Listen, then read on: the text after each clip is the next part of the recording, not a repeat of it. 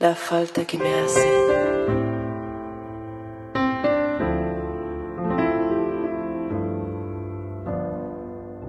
Spinetta para mí fue el segundo de la canción rock argentina que me tocó, porque el primero fue Miguel Abuelo. Hay algo en Miguel que fue lo más fuerte, quizás su manera o su manera de usar la palabra o, su intuición, esa especie de hombre de la calle, y que me parece como muy... Eh, un poeta recontra alto, Miguel, ¿viste? Y después es Luis, que primero impacta en, por la canción La Cantata de los Puentes Amarillos. Creo que yo tenía 15 años.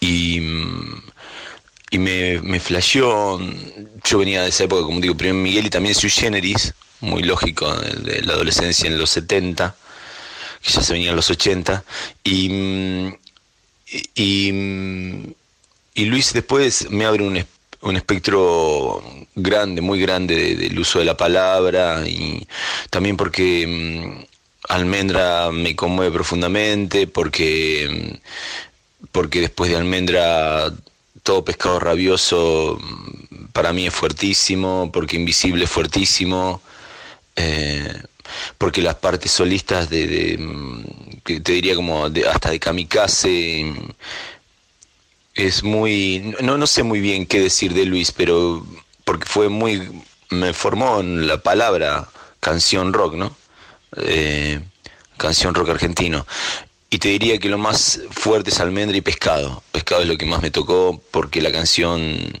clásica de rock, ¿viste? Y con el peso específico de tantas tantas canciones de Luis, eh, qué sé yo, semejante artista.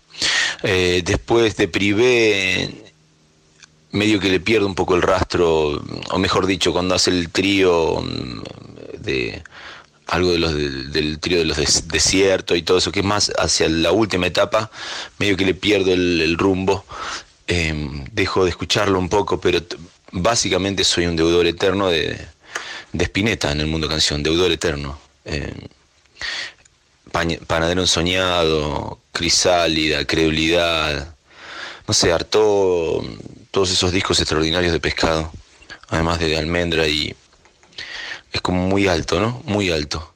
La falta que me hace.